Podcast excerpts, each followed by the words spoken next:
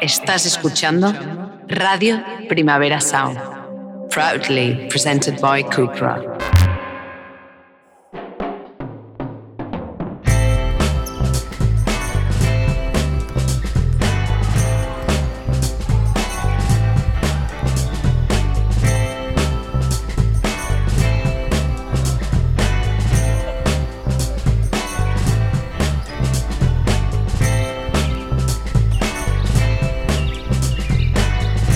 Flanús.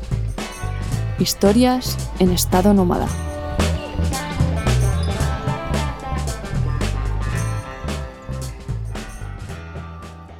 El último informe del IPBES, la mayor autoridad científica internacional en el análisis y evaluación de estado de la biodiversidad global y los servicios de los ecosistemas, afirma que el crecimiento de las zonas urbanas y la proliferación de infraestructuras es la segunda causa de destrucción de ecosistemas terrestres, solo por detrás de la expansión agrícola.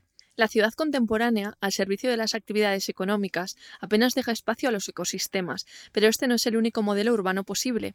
Según el informe Las ciudades frente a la crisis ecológica, recientemente publicado por Ecologistas en Acción, para revertir este enfoque debemos intensificar la protección de los recursos naturales, restaurar ambientalmente aquellos que se han degradado y crear nuevos espacios para completar tramas ecológicas. Se trata, en definitiva, de entender la ciudad como un sistema complejo en el que la naturaleza, espacio construido y actividades humanas pueden complementarse y beneficiarse mutuamente. Sin embargo, pese a la retórica verde que impregna cada vez más los nuevos proyectos y operaciones urbanísticas en nuestros municipios, las políticas en cuanto a urbanismo no parecen haber cambiado sustancialmente desde los tiempos de la burbuja inmobiliaria en la primera década del siglo, y las áreas naturales urbanas continúan siendo sacrificadas a los intereses económicos privados. Chica, ¿qué dices? Saoco, papi, saoco. Saoco, papi, saoco. Chica, ¿qué dices? Saoco, papi, saoco. Saoco, papi, saoco. Chica, ¿qué dices? Hola a todos, ¿cómo Hola estáis? a todos. Estamos de vuelta en otro capítulo más de Flanús. Historias en estado nómada.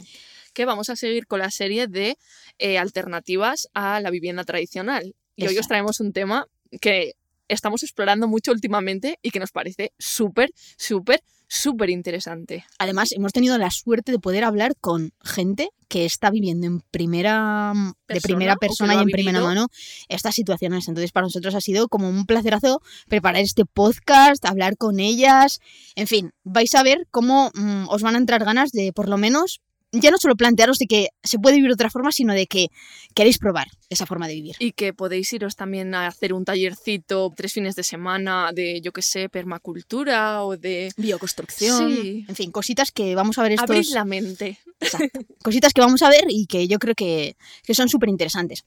Empezábamos a ir al capítulo leyendo ese artículo tan interesante que sacaron hace un par de meses en el blog de El Salto Diario, en ese blog tan guay que tienen, que hablan siempre de, de ecología, de bioconstrucción, de temas... El Saltamontes. Exacto, el Saltamontes. Y es un texto, un artículo que escribía Yago Martínez en marzo hablando precisamente de, de- de esa pelea que había en los centros urbanos por recuperar la naturaleza. ¿no?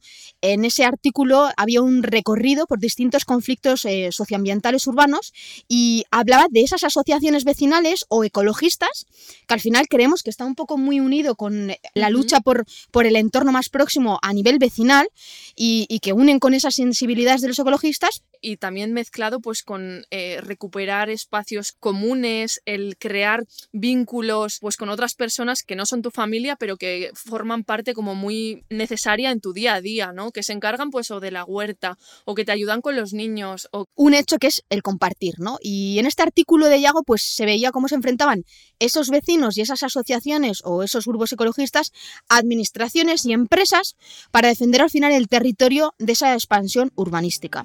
People you've been before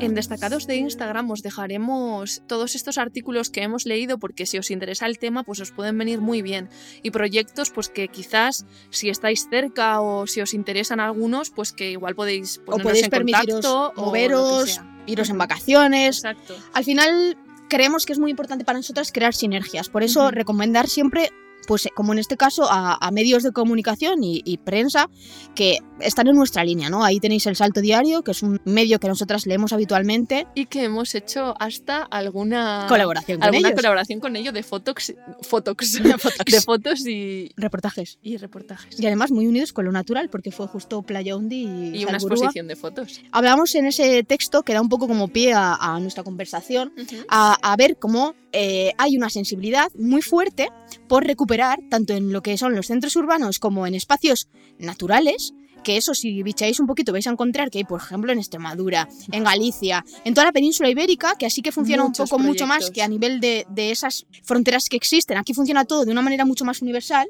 Y eh, hay muchos proyectos que se están dando eh, cita ahora mismo de ecoaldeas en la península ibérica, tanto en Portugal como en España y también en el caso de Andorra. También decir que estas ecoaldeas no todas son un espacio natural en el que cada persona planta su casa o la construye como sea.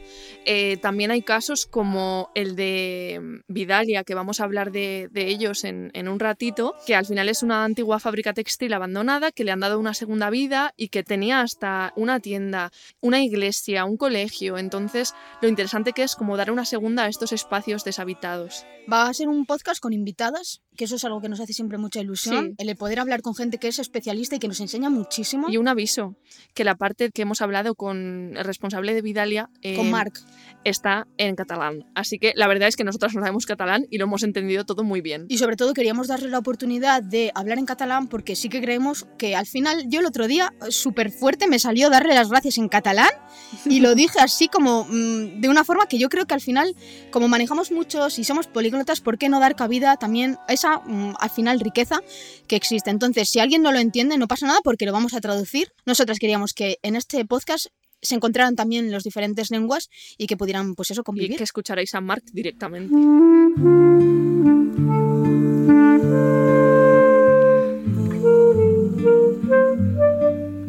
Je suis folle, parfois. Puis je me rappelle qu'on l'est toutes et tous, je crois. Emmitouflés de mal de peau, nous scrutons nos démons à défaut. Devant des néons allumés, torse bombé, rêves brisés, vêtements arrachés, nous devons sourire pour ne pas fléchir devant les clics et les claques de nos écrans.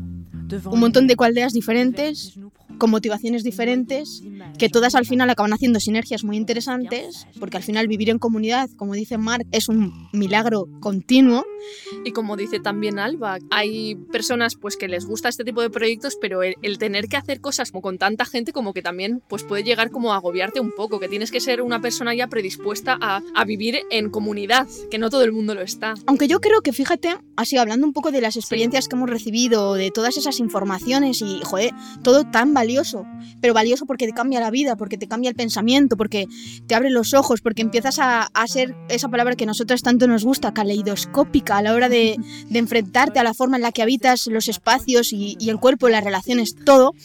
Creo que una de las cosas más bonitas es ver cómo ellos cuando hablan de estos proyectos, que al final es su día a día, bueno, en el caso de Alba quizás sea más itinerante, ella es más nómada, es, eso es también muy guay, el ver cómo diferentes ecoaldeas, con diferentes proyectos, con diferentes propósitos, donde hay mucha gente muy diferente y muy divergente, por decirlo de alguna forma. Pero a mí lo que me gusta a la hora de hablar contigo de esto, de, de tantas horas que hemos echado, sobre todo con Alba, que hay que decirlo, que al final vais a escuchar una entrevista recortada, pero Muy nuestras recortada. conversaciones con ella han sido de varios días, Sí. intercambiando mucha información Y que han ido más allá de lo que son las ecualdeas. Exacto. Entonces, lo que a mí me gustaría decirte es ir a ti, que has estado ahora hablando mucho con Alba y has estado informándote un montón, ¿qué es lo que más tú crees que puede creer a la gente que le puede iluminar a la hora de qué es lo que más te ha impactado a ti de esa forma de vivir?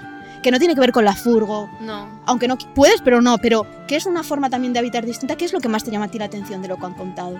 Pues yo diría que mm, lo que venimos como experimentando en la furgoneta, el poder vivir tranquila, poder vivir sin trabajar en, una oficina o en, en un espacio fuera de tu casa ocho horas, el hacer trayectos, el, el como tener una vida en la que no, no tienes como lugar a que eh, pasen otro tipo de cosas, ¿no?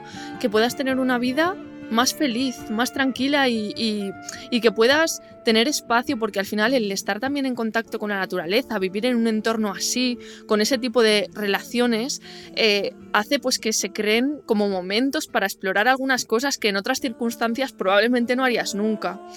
Y yo creo que es eso. Y mm, yo sí que siempre he pensado en si en algún futuro eh, la van life se acaba, el vivir pues como en una cabaña o algo así, pero al hablar con, con Alba, con todo lo que hemos aprendido sobre las ecoaldeas, la conversación con Mark, me ha dado ganas de hacerlo en, con más personas, de hacerlo en comunidad. Creo que es importante, pues eso, que sea una comunidad en la que te sientas a gusto, que cada persona como que aporte algo y que sean relaciones que ese rollo como tan asambleario de hablarlo todo, de estar como todos los días como mucho tiempo, no tenga por qué ser así. Sabes que hay muchos sitios en los que es así. Luego vais a ver cómo se organizan dentro Exacto. de una alcaldía cuando hay tantas personas viviendo en un mismo espacio que hay que organizarse. Mm. Es muy interesante. Luego veremos Sí. cómo nos cuentan ese tipo de organización y de relaciones horizontales o más menos horizontales que se dan y cómo abordan también cuestiones tan guays como la crianza compartida, ¿no? Eso me parece Es que es muy guay. Cuéntanos eh, de todo lo que hemos visto estos días, qué es lo que a ti más te ha Pues a impresionado. mí quizá porque soy más de la parte... mm, Me costaría quizá un poco... quiz- Pienso que en mi caso el hecho de estar continuamente reuniéndome para discutirlo todo, abordarlo todo, es algo que me costaría quizá en algunos momentos, lo de tener que discutirlo todo, ¿no? Porque sí que es verdad que quizá yo tiendo un poco hacia el individualismo en lo que es a la toma de decisiones. Creo que podría adaptarme bien también, porque soy una persona que en general se adapta con facilidad, pero a mí me sigue fascinando a nivel humano el hecho de que habitualmente convivimos con una persona, con nuestras parejas o con nuestros padres o con un amigo con el que compartimos casa y ya resulta casi milagroso no matarte en algunas ocasiones, porque convivir es algo que entraña mucho esfuerzo y, y una negociación y ha- hay muchas cosas que te salen solas, pero otras que no. Entonces, me fascina lo que dice Mark, que eso es un milagro continuo, el hacer funcionar a 20 personas de diferentes sitios con eh, idiomas diferentes. idiomas diferentes, con, con quizá también motivaciones diferentes en algunos aspectos, no en todos, pero también en otros. Creo que hacer que algo funcione así es mágico. Total. Y aparte que muchas de, de las experiencias comunitarias que vimos en el antiguo, o sea, en el anterior podcast, han fracasado. Han fracasado porque siempre hay alguien que ejerce más poder del que debería, hay gente que usufructúa todo el beneficio comunitario. Yo creo que también porque hay como muchas reglas o como, como que todo está demasiado estipulado que si, que si se crearan este tipo de espacios en los que eso puede suceder de una manera como más como dejando fluir Sí. las cosas y luego evidentemente pues tendrá que haber un orden o tendrá que haber un eh, designar las tareas eh, pues tú te encargas de esto yo me encargo de tal y que cada uno como Sí. que aporte algo no eso es evidente que es necesario porque si no no funcionaría ¿Quieres que te diga? El hecho de que haya gente comprometida con los demás en estos tiempos, a mí me parece algo brutal, revolucionario. Eh, se me ponen los pelos de punta porque creo que eso es tender hacia la belleza, hacia Hmm. la armonía. Y cuando todo es caos y cuando tendemos de, de esa forma tan casi tan inconsciente a, a lo caótico, el que eso pueda darse así y, y pueda al final surgir este tipo de vidas alternativas a lo que estábamos leyendo de las ciudades que están reclamando la capacidad de tener algo natural en lo que poder simplemente respirar, que existan estos espacios me parece que hacen que la humanidad misma respire.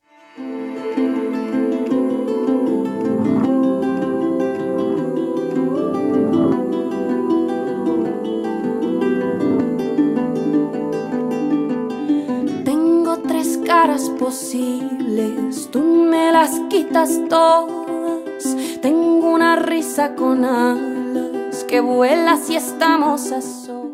Nos hemos encontrado con muchos tipos de cualdeas, porque hay algunas que, por ejemplo, se centran en actividades como talleres o tener un espacio en el que puedan venir diferentes artistas, que se creen sinergias entre diferentes personas que viven allí o que no, o que haya lugares como para que haya gente de paso y esté, pues, no sé, pues eso, alguien que hace, yo que sé, cerámica, pues dos meses allí, por ejemplo. Sí, al final son como residencias. Mm, Es una residencia de un artista, en este caso de una persona, Pepa. Pérez, que llega allí y te va a enseñar cómo mover tu cuerpo al son Sí. del tambor. Por ejemplo. También hemos encontrado otros ejemplos más sociales. Sí, por ejemplo, el caso de Basoa, que lo tenemos aquí bastante cerca, en, en lo que es eh, Euskal Herria. Y Basoa es un proyecto al final que abarca eh, parte del Valle de Arratia en Vizcaya y surge, mm, según hemos podido informarnos, con la intención de conectar a activistas locales con personas migrantes y personas eh, defensoras de los derechos humanos. ¿no? Al final, Basoa es como si fuera una casa de acogida donde tienen lugar diferentes expresiones artísticas que hacen que también la vida de estas personas que, que vienen pues por diferentes motivos políticos, sociales, persecuciones, pobreza, en fin, lo que sea, encuentren un espacio en el que poder ser, en el que poder estar en comunidad, donde haya también un respeto al prójimo y eso es algo como muy interesante, esa componente social. También tenemos otro ejemplo bien cerquita, que es Ameche, que está en Gordexola, al lado de un área que nos encanta para ir con la furgoneta, que es el de Archiniega. ¡Ay, es verdad!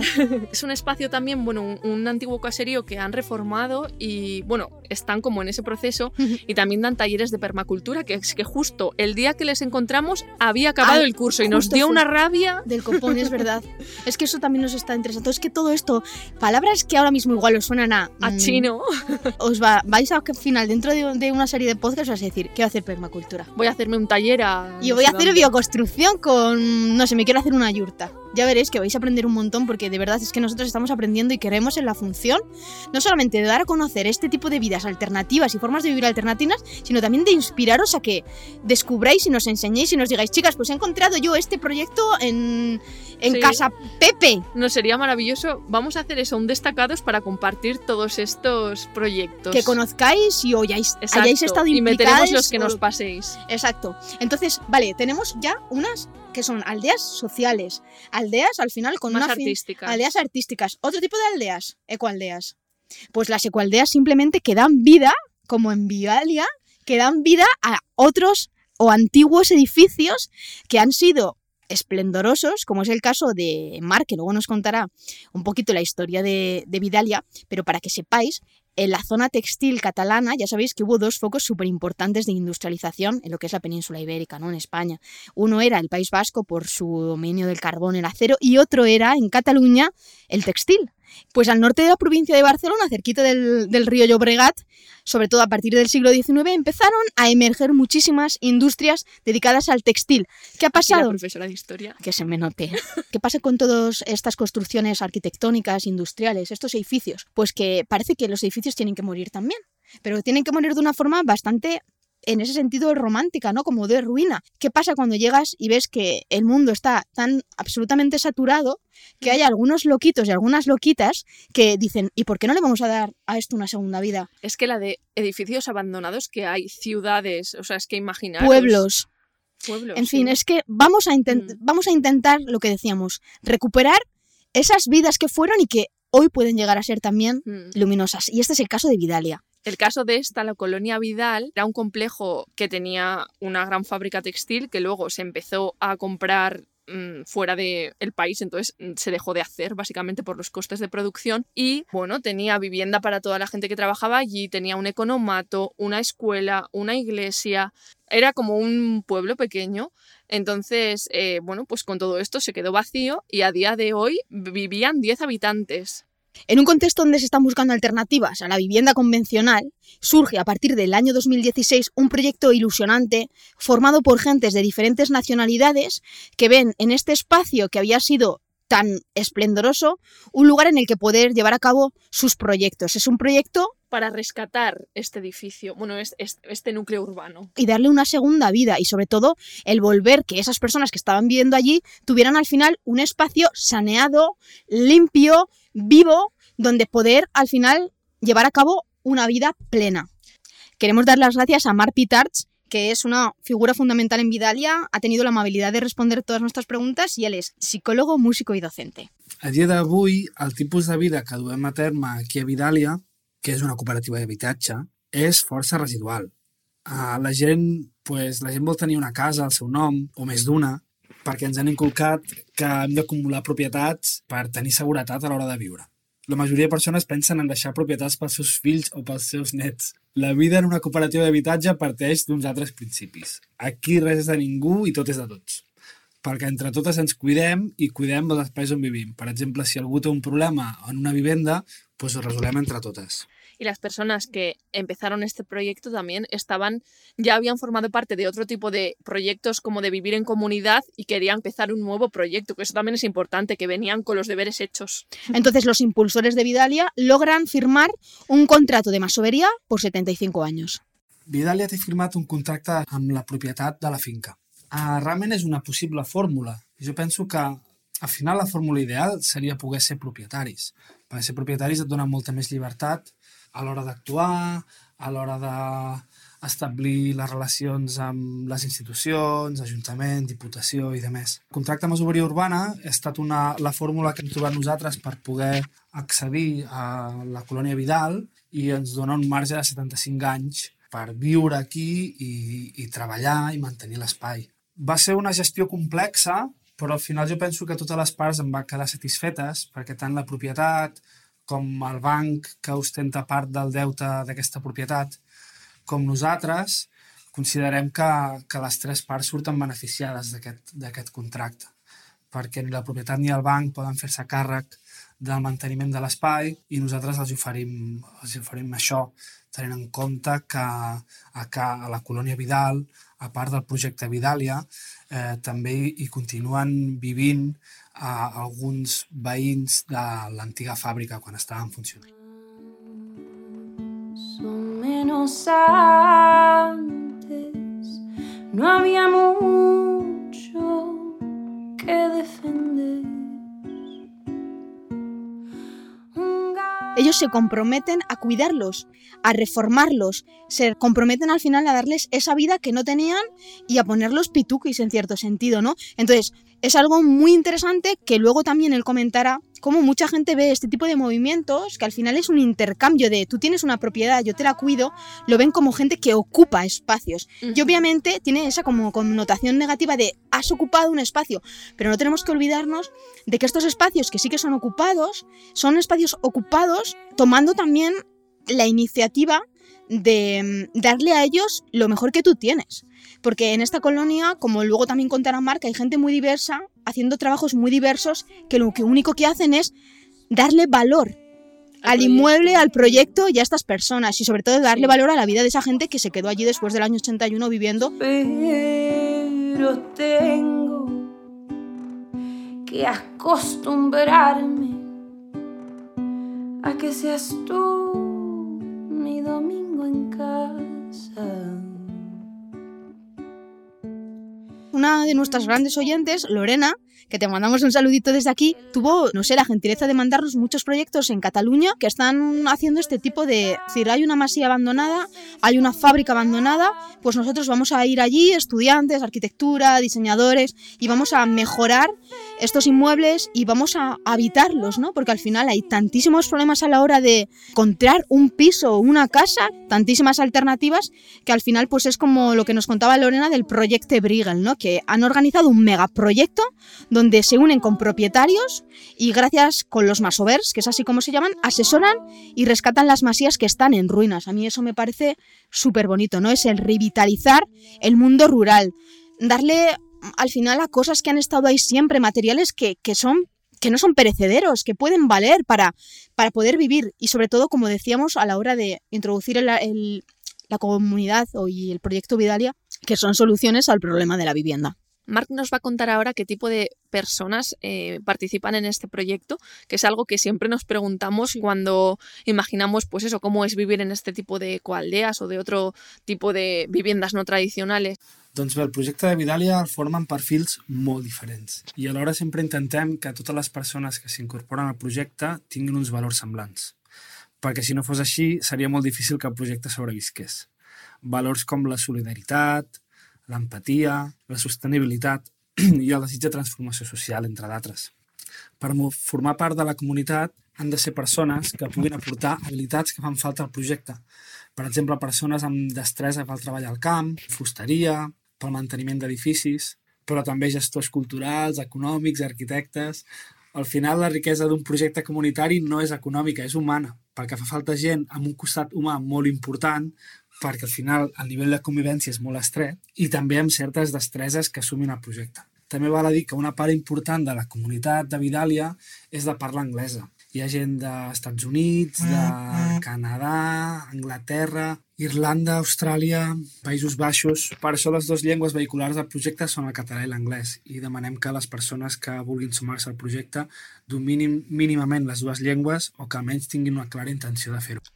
Súper interesante lo que cuenta Marc, al final hay perfiles muy diferentes, un poco muy relacionados con el eso, lo que hablábamos, el revitalizar, el, re- el sanear esas construcciones, pero luego buscan perfiles muy diferentes, ¿no? Gente que Mm. sea capaz de vivir en comunidad, gente que sea capaz de comprometerse, a ayudar, cuestiones también relacionadas con la tierra, porque una de las cosas fundamentales que yo me he dado cuenta al escucharles a todos los invitados, invitadas que hemos tenido, es lo importante que es la tierra para ser autosuficientes, el tener una pequeña huerta Mm. y el poder luego igual venderlo en algún tipo de mercado, y eso es muy, muy interesante. Nos va a dar ahora su testimonio Alba de otras maneras de vivir, que la podéis seguir en Instagram. Nos va a contar qué tipo de experiencia ha vivido, cómo ha visto que se relaciona y que se organiza eh, la gente que vive en este tipo de ecoaldeas o de viviendas alternativas y que está muy en la línea con lo que nos ha contado Marc.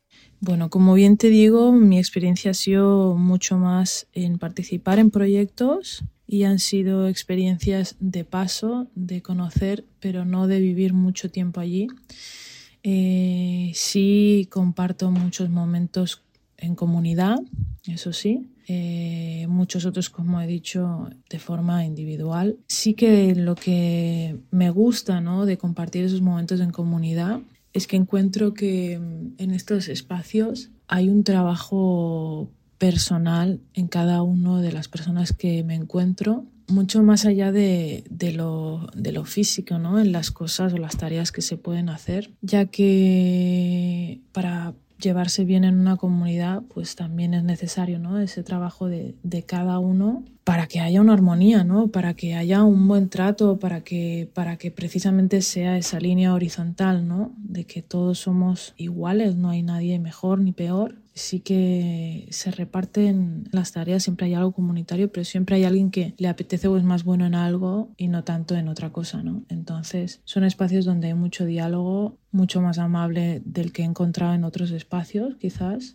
laboralmente hablando o, viviendo, ¿no?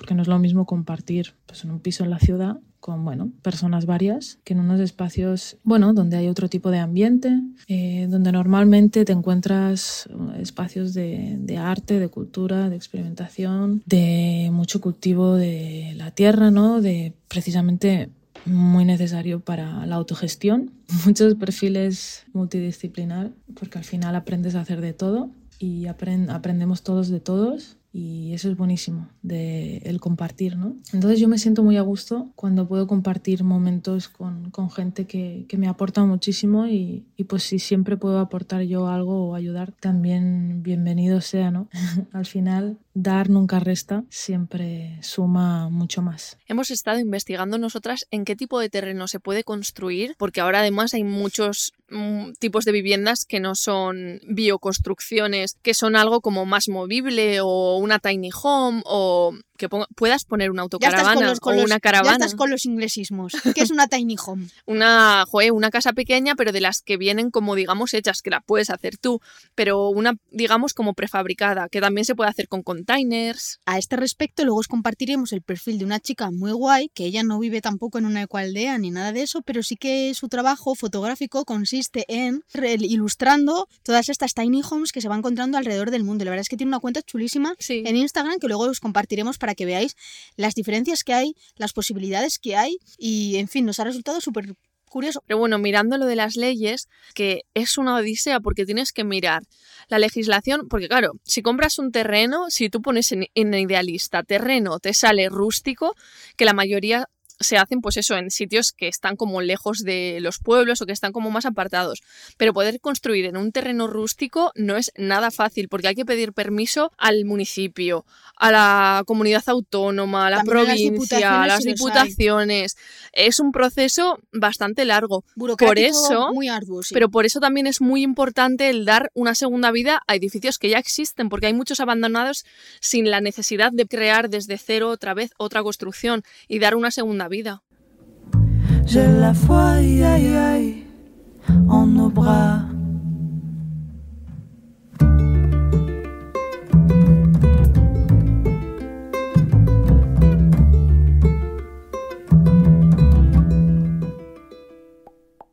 Bé, um, sortir de la forma de vivenda convencional a nivell legal implica certes dificultats, perquè almenys en el nostre país no hi ha legislació en aquest sentit.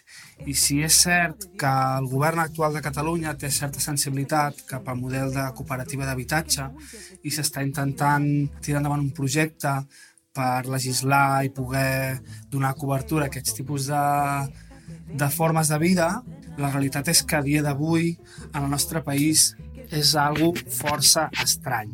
I això fa que quan t'apropes a les institucions per exemple, a l'Ajuntament o a la Diputació, doncs et mirin amb, ulls, amb ulls estranys, no? pues jo imagino que la gent que té una forma més tradicional de pensar pues veu aquests projectes com si fossin ocupes, i ocupes en el, en el sentit pejoratiu de la paraula, que per mi no en té, però pues això sí, gent que s'aprofita del sistema, quan, quan nosaltres aquí justament el que estem fent és al revés, és intentar donar vida a una antiga colònia que havia estat abandonada, deixada de la mà de Déu, i on els edificis estaven caient, i de fet compartim els mateixos principis i objectius que la resta de colònies de, del Llobregat, que estan en una situació bastant semblant, no? molt precària, on els edificis s'han envellit i la població que hi viu també. I, i aquest desig no, d'alguna manera poder-li donar una segona oportunitat en aquests espais um, oferint vivendes renovades, espais de feina, llocs de treball. Una cosa que os estaríais preguntando y que nosotros también nos preguntamos es cuáles son las diferencias que puede haber entre vivir, como habíamos dicho antes, dos personas en una casa a vivir 20 personas. En diferentes casas o en la misma casa. Es que eso, es, eso es alucinante. Entonces, para nosotras era muy importante y es muy importante que Mark nos cuente cuáles son las diferencias que existen al final entre vivir una vida tradicional en una casa tradicional o a vivir en un espacio como este de cooperativa. Doncs bé, el projecte de Vidalia el formen perfils molt diferents i alhora sempre intentem que totes les persones que s'incorporen al projecte tinguin uns valors semblants, perquè si no fos així seria molt difícil que el projecte sobrevisqués.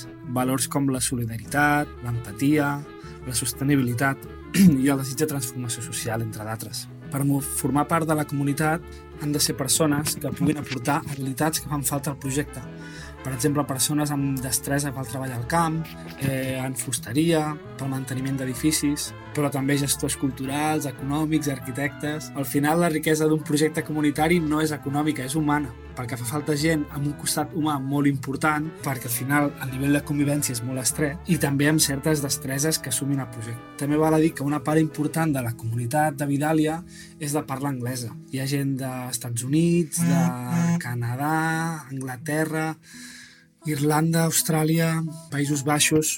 Per això les dues llengües vehiculars del projecte són el català i l'anglès i demanem que les persones que vulguin sumar-se al projecte dominin mínimament les dues llengües o que almenys tinguin una clara intenció de fer-ho. Let me be. Through my thighs I cry. The blood rolls down my crown and proud and round my womb is losing its velvet coat.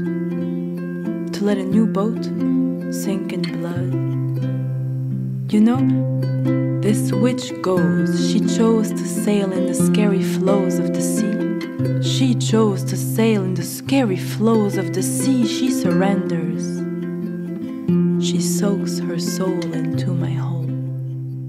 Marc habla de Can Vidal, de este complejo urbanístico, pero como hemos dicho, hay muchos tipos de, de ecoaldeas y Alba nos va a contar lo que le pareció la ecoaldea de Matavenero, que está en Castilla-León. Me sorprendió en esa ecoaldea precisamente por la diversidad ¿no? y, y la creatividad cuando las personas sacamos, bueno, ahí la imaginación y, y creamos de lo que uno tiene, ¿no? Y al final es, es, eso, aprovechar los recursos que uno tiene, que son muchos, más allá de lo, de lo que a veces somos capaces de ver. Y ahí te puedes encontrar, pues mira, eh, desde domos mmm, de chapa metálica que parecen realmente galácticos, como domos de madera, como casas que parecen casas de duendes hechas de madera, también de barro y paja eh, de todas las formas, ¿no? Cuadradas, redondas, piramidales, de piedra, quiero decir, bueno, de, to de todo tipo. Y también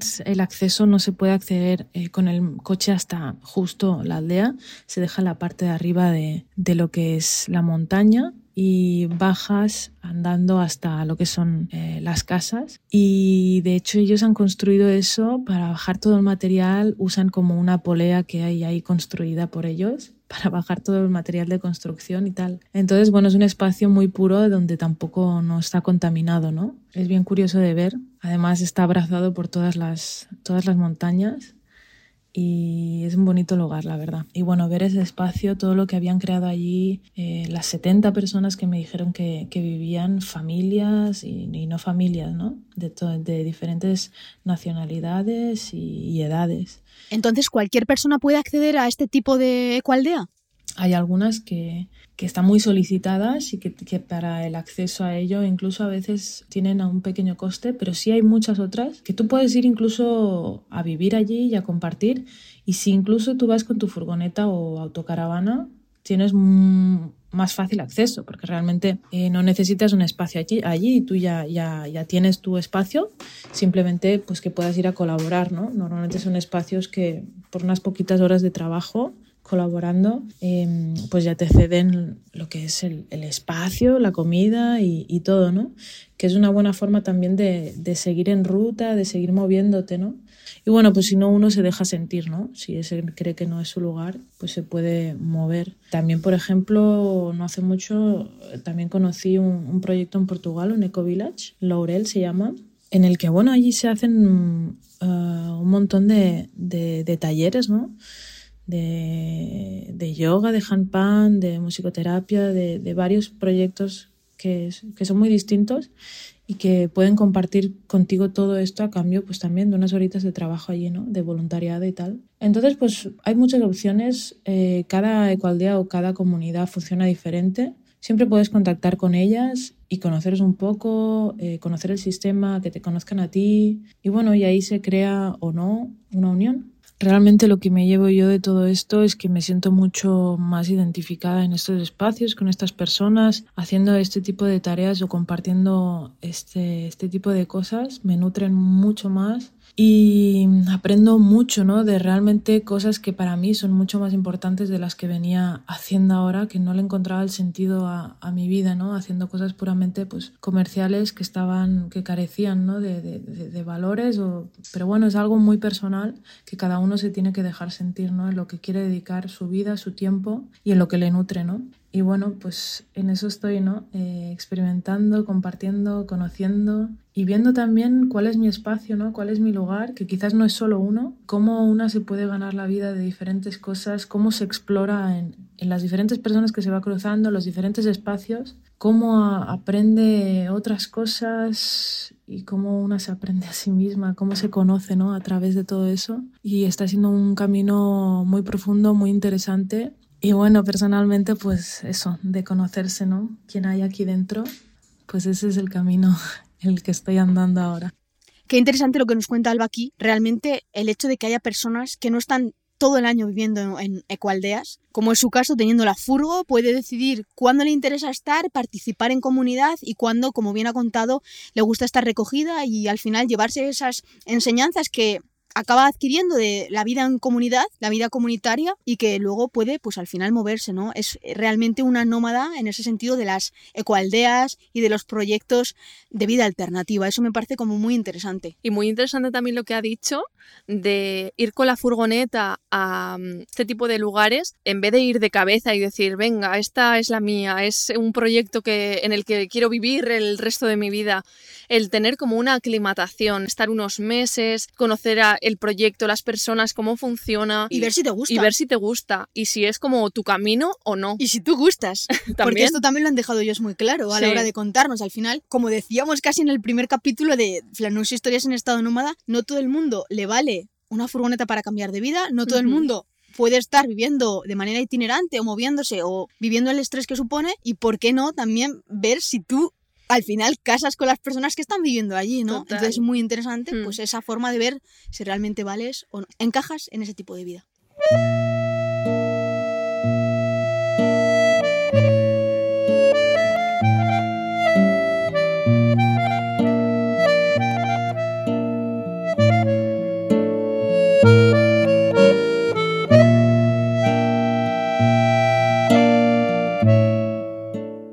Ahora Alba nos va a contar cómo descubrió este tipo de proyectos, Que es la interesante. bioconstrucción. Que es interesante, después de Es muchos años de Wildlife, de repente Ni siquiera sé, recuerdo, cómo llegó a mí el primer eh, taller de bioconstrucción. Yo creo que fue a partir de, de- de reportajes y cosas que veía, ¿no? Y dije, bueno, ¿esto qué es? Y ahí me fui a mi primer taller, que fue una finca en, en Extremadura, que justo es un proyecto que, se, que está arrancando, ¿no? Eh, Se quiere hacer cultivo de plantas y bueno, se hicieron varios, varios talleres. Y yo justo me pilla en un momento de mi vida que después de muchos años también en furgoneta y también a, a tiempos en alguna, en alguna vivienda o compartiendo y tal, no hace tanto como que experimenté tuve la necesidad de, de encontrar precisamente esto, ¿no? Como otras formas de vivir, porque en lo que yo me estaba basando, viviendo lo que a mí me habían enseñado, que era la vida, ¿no? Que había experimentado hasta el momento, que era pues lo que toca, ¿no? Estudiar, trabajar, encontrar supuestamente un buen trabajo, bueno, encontrar una vivienda, estar en pareja. Yo llego a un punto en el que eso no, no- no me llenaba, aparte yo llegué a un momento de mi vida que, que peté, que, que no, que me di cuenta que esto no, para mí no tenía sentido, que no me llenaba, que no... Entonces llega un punto en el que pensé, ¿y, y, y esto es todo? O sea, tenía todo lo que se supone que tenía que tener, ¿no? Eh, y de hecho estaba incluso a las puertas de cogerme una hipoteca enorme, ¿no? Con mi chica y, y no, y eso todo se, se desbordó. Fue un camino de, de renovación en muchas cosas, ¿no?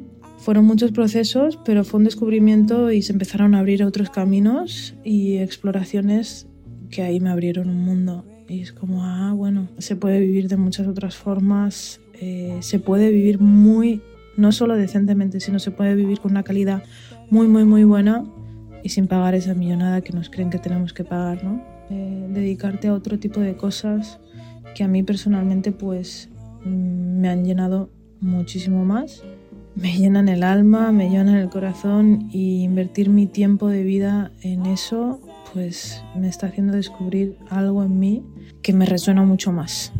Sigo en ese camino de exploración, compartiendo con, bueno, con experiencias de comunidad o a veces también en, soledad porque, bueno, necesito también ese espacio ¿no? mío, sobre todo en la naturaleza. Nos va a contar un poco también cómo lo ve ella en los casos en los que ha podido estar, porque si bien Mark nos cuenta, incluso hace referencia a lo que leíamos al principio del podcast, esa introducción de Yago Martínez que decía las dificultades que existen cuando hay intereses de empresas y de bancos que no les interesa para nada que haya espacios que sean autogestionados, que no impliquen tener una hipoteca, que en cierto sentido den seguridad a esas personas y no les obligan a tener una carga económica durante años, años y Y, no- años. y que no estén como tan atados y vinculados al sistema. que al final este tipo de personas con las que hemos hablado no están fuera del sistema, pero sí que es verdad que tienden a crear ciertos, ¿cómo decirlo?, ciertas sinergias que permiten vivir de una manera totalmente alternativa. Es el caso, por ejemplo, del que comentábamos en Recaleor. El Recaleor, el barrio de Vitoria, autogestionado, llamados Ocupas, que es algo que se dice despectivamente, pero son gente que están revitalizando estos espacios. Entonces, a ver cómo lo ve Alba y cuál es su opinión acerca del tema. Cuando tú me comentas estos espacios, ¿no? Pero que están muy cerca de la ciudad o dentro de la ciudad, cuando estás tan cerca, de- cuando estás tan cerca del sistema, pues al sistema precisamente no les interesa, ¿no? Que se use de esta manera porque pues no hay un beneficio. Pero cuando es mucho más fácil cuando estás realmente apartado en la naturaleza o así, que incluso pues para repoblar espacios. Eh, pero sí que sé de alguna historia también de algunas ecoaldeas que se han cedido esos pueblos abandonados que se llegaba hasta a pie, ni, ni en vehículo, ¿no? Y cuando han, han- hay un reportaje por internet también de una ecoaldea, creo que es en Castilla y León, que cuando se arregló toda, que es mucho esfuerzo, mucha gente implicada, mucho tiempo, los llamaron ocupas, se le están reclamando el espacio. Entonces, como hay gente ahí intentando recuperar una, una vida sana, espacios. Y bueno, pero, pero se puede hacer, es posible, y bueno, y también por, por cuidar el medio, ¿no? Que al final es que nos cuida a nosotros, ¿no? Hay, la bioconstrucción, por ejemplo, está muy ligada también a, a la permacultura, ¿no? Que bueno, es todo el sistema de gestión de tu propio residuo, qué haces con él, cómo interactúas con el mundo, no uses químicos porque esa agua va luego al riego de tus plantas, de tu alimento que luego ingieres, qué haces también con los residuos que tú generas en el baño, ¿no? Pues baños secos, puedes hacer compost, volver a generarlos. Entonces, ese ciclo de autosuficiencia en todos, o sea, 100%. Hacerse responsable de lo que uno provoca en la vida y en el mundo. Y eso creo que si todo funcionara así, pues... Sería muchísimo mejor para todos. Sin duda. Hemos querido dejar casi para el final lo que yo creo que a la gente le puede llamar más la atención después de saber quiénes están en una ecualdea, cómo te entra el gusanillo. A ver, ¿cuáles son las diferencias o esas grandes diferencias de cómo se organiza una vida en una casa tradicional o en una ecualdea, como hemos visto en este capítulo? Bé, la vida en comunitat difereix molt de la vida més convencional i va des de les coses més petites a aquelles més grans. A l'hora de cuinar, per exemple, cada un escú dels adults de la comunitat li toca cuinar un dia a la setmana. El resta de sis dies, doncs, eh, quan vas a menjar, trobes el menjar a taula. Um, també, pel que fa a la presa de decisions, que en comunitat es prenen conjuntament, molt diferent d'una família, sí, d'una família convencional, en el sentit de que pues, nosaltres hem de decidir conjuntament entre, entre tots els que vivim aquí doncs, quines coses mengem, com ens organitzem, i com us podeu imaginar, si entre dos adults, per entendre que podria ser una família més convencional, moltes vegades ja és difícil posar-se d'acord, doncs podeu imaginar que en una comunitat eh, és molt més complexa. I alhora és molt més interessant i molt més divertit. Criança és diferent, en el sentit de que um, no podem dir que sigui una criança compartida, però sí que tenim una sèrie de directrius o forma d'acompanyar els conflictes o de la forma en què tenim d'escoltar els infants que es decideix de forma conjunta com, com volem que es dugui a terme. Hi ha una sèrie de directrius. Eh, també heu de tenir en compte que hi ha moltes hores de treball comunitari. Cada adult ha de posar cada setmana un seguit d'hores de treball que porta a la comunitat. També hi ha una gran diferència, que és que en un projecte comunitari es dona a terme moltes reunions. Hi ha moltes reunions per decidir moltes coses, per posar-se d'acord, perquè tothom pugui posar la seva veu i, i una altra gran diferència en una, en una família més convencional és que aquí la xarxa de suport emocional és molt més gran, tant per compartir alegries com per compartir tristeses, el fet de conviure amb aquesta proximitat, intensitat amb un grup de persones tan grans, doncs fa que aquesta xarxa de suport sigui molt més gran. ¿Qué le dirías, Marc, a una persona que está pensando en cambiar de vida?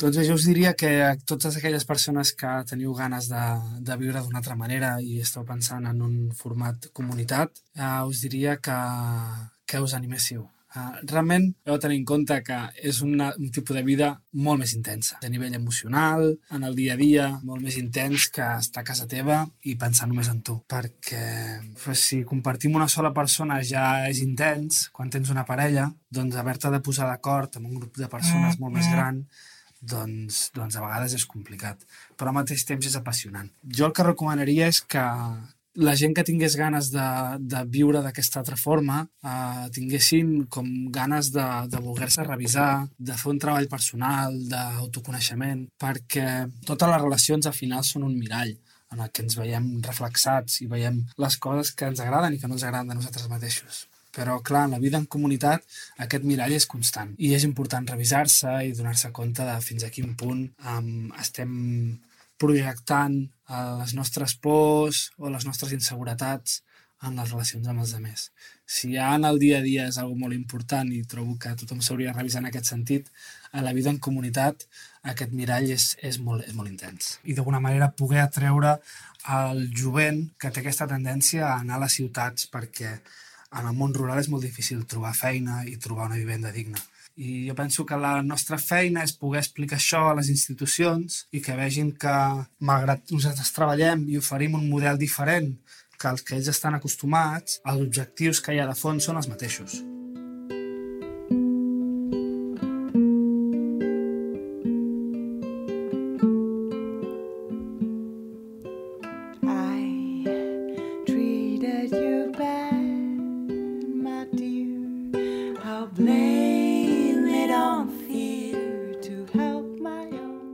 Joder, es que es así, del milagro de la convivencia comunitaria, del milagro de hacer posible una vida con tantas personas tan diferentes. Una crianza compartida. Eso es alucinante. Eso es alucinante. Es al final el cuidado, ¿no? Lo que hablamos siempre, poner el cuidado y los cuidados en, los, en el centro de nuestras vidas. Y joder, del cuidado o del milagro también pasamos al milagro de poder construir tú algo que cuidas desde el minuto cero y con lo que te construyes al final tu espacio, tu casa, tu hogar, ¿no? Hay muchas formas de bioconstruir que os las recomiendo porque además es muy divertido trabajar con la tierra, con la paja, mezclar ahí con la cal, cuando tú, tú misma estás haciendo las paredes de tu casa, ¿no? Es como es muy divertido, muy interesante y, que ese espacio tiene, ¿no? Como vuestra furgoneta, cuando lo has hecho tú, esto tiene un sentimiento puesto ahí que es otra cosa. ¿Por qué otras maneras de vivir? En, en, Instagram, que la gente te conozca y te siga. Sí, bueno, precisamente por eso, por, por, dar voz a esas otras formas, ¿no? A que hay posibilidad de vivir diferente, a que yo también me estoy explorando en ellas y también, pues mi profesión está mutando de proyectos que para mí carecían de unos valores a dar voz a esos pequeños agricultores, a la permacultura, a bioconstructores, a proyectos de coaldeas, a de terapias alternativas. Es un poco el conjunto de todas esas cosas, ¿no? Mostrar que hay otras opciones y quizás usar lo que yo ya sé y quizás el agricultor no sabe, ¿no? Cómo enseñarle al mundo esto o, bueno, o esa persona que hace musicoterapia, ¿no? Entonces como compartirnos, enseñarnos y mostrarle al mundo de, hey, puedes salir de ahí, hay otras opciones y bueno, eso trata un poquito mis redes.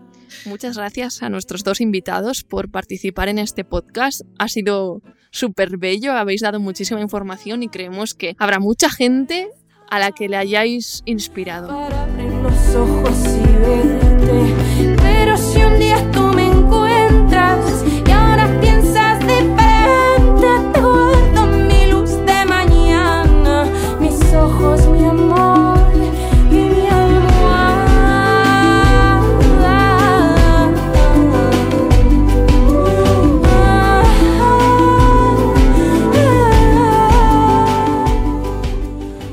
Qué acabamos, Ira. Hoy no vamos a acabar con una recomendación de ningún libro, ni de ninguna película, ni de ningún artista. Hoy vamos a acabar con una palabra. Con una palabra. Porque hay palabras nuevas para situaciones nuevas. Exacto. Que hay gente que, que siempre está en contra de que el idioma abrace y, Y cambie. y cambie y evolucione. evolucione. Y bueno, hay que hablar de ese cambio climático y de esos miedos que nos surjan y de esas también nostalgias, ¿no? Que, que a veces residen a la hora de, de mirar un paisaje y de ver que ha cambiado. ¿Cuál es la palabra? Solastalgia.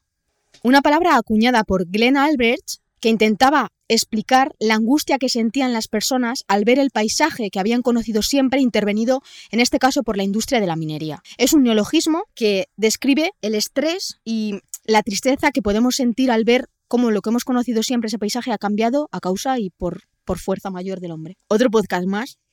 Otro podcast que se acaba. Esperamos que lo hayáis disfrutado. Nosotras la verdad es que hemos aprendido un montón y estamos como muy receptivas a, a este tipo de alternativas. Y bueno, creemos que van a salir otros podcasts muy interesantes. Sinergias. Estamos Tenemos- investigando, estamos Sí. y ahora estamos viviendo hacia adentro y es lo que nos apetece. Así que estamos investigando, leyendo, Pero hablando tenemos con gente. muchas ga- ganas de seguir con esta serie de maneras de vivir alternativas a, a la vivienda tradicional. que nos parece el problema básico para la juventud, para los jóvenes y para la gente tan joven.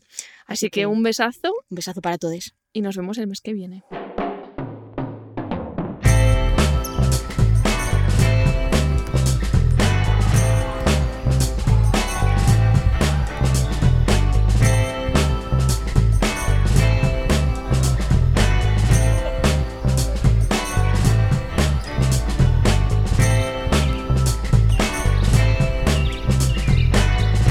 Flanús.